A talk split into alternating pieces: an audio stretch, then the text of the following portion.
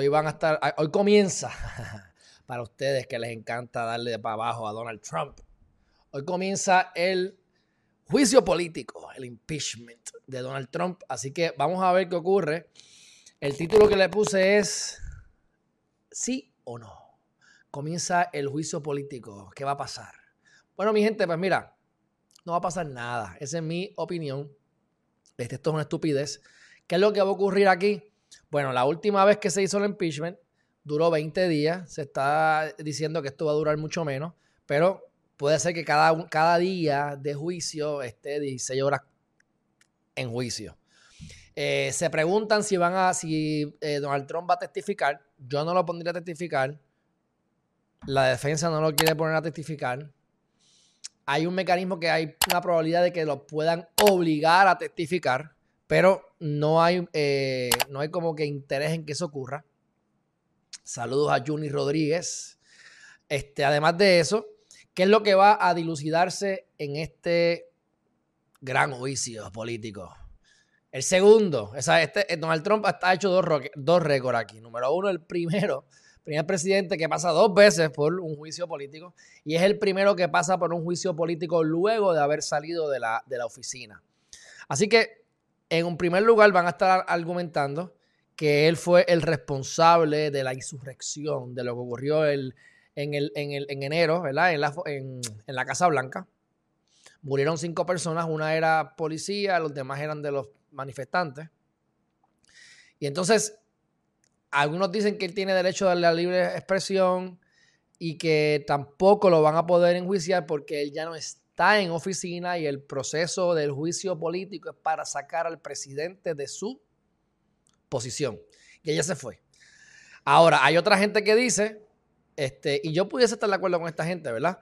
Que sí se puede sacar, sí se puede hacer el juicio político, porque de todas maneras, eh, si, si lo sacan, ¿verdad? Lo enjuician al, al expresidente, hay unas repercusiones que la oposición estaría contenta. Por ejemplo, si a él lo logran sacar, ¿verdad? Sale culpable de juicio político, pues ya él salió de la oficina ya él no, ese no sería el problema, pero pudiesen entrar a una votación que alegadamente es, esto lo aprendí ahora, ¿verdad? Esto lo aprendí en este, esto, en estos días, que si sale este culpable de juicio político por un voto de mayoría simple, lo que significa, si son 100 senadores, con que haya 51 personas, este, bueno, simple significa que es los que están, los que están presentes, ¿verdad? Pero asumo, presumo que todos van a estar allí, así que pues sería 51 Probablemente. Y con eso nada más, o sea, con, un conservador que, se, se, vire, o un, republicano que se vire, asumiendo que el 100% de los demócratas van a estar en la misma posición, que lo dudo, pues entonces ellos pudiesen prevenir o evitar que en un futuro Donald Trump trate de volver a estar eh, en una posición política, ya sea como presidente o cualquier otra posición eh, dentro del gobierno. Así que en ese sentido, pues eso es, lo que están tratando de buscar detrás de todo esto. Me parece una barbaridad.